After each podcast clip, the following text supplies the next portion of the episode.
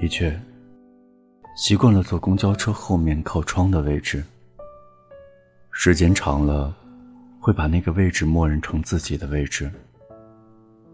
如果有人坐了，自己宁愿站着，也不愿意去坐到旁边的空位上。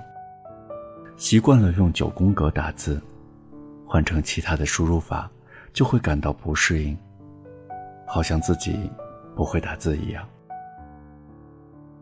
习惯了一边看电视剧，一边吃东西。要是追剧的时候手边没有吃的东西，就会觉得少了一些什么。习惯了身边有你的存在，所以当你离开后的日子，我一秒也不习惯。你怎么会那么残忍？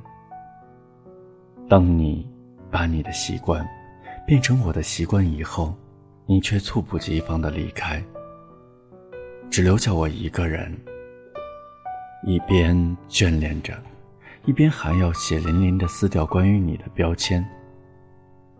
那种撕心裂肺的疼，刻骨铭心，才明白原来恋爱中最扎心的瞬间，不是遗忘。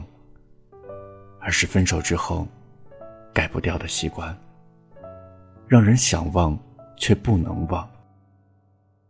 就像蔡康永曾经说过的：“谈过的恋爱，并不会像剪掉的头发，风一吹就飘走了；谈过的恋爱会变成叶片上的脉络，脚踝上的微血管，存储记忆，维持生命，难以察觉。”但却一直存在。习惯就是这样，慢慢的渗透到生活中的点点滴滴，让人不知不觉地产生依赖，然后再也离不开。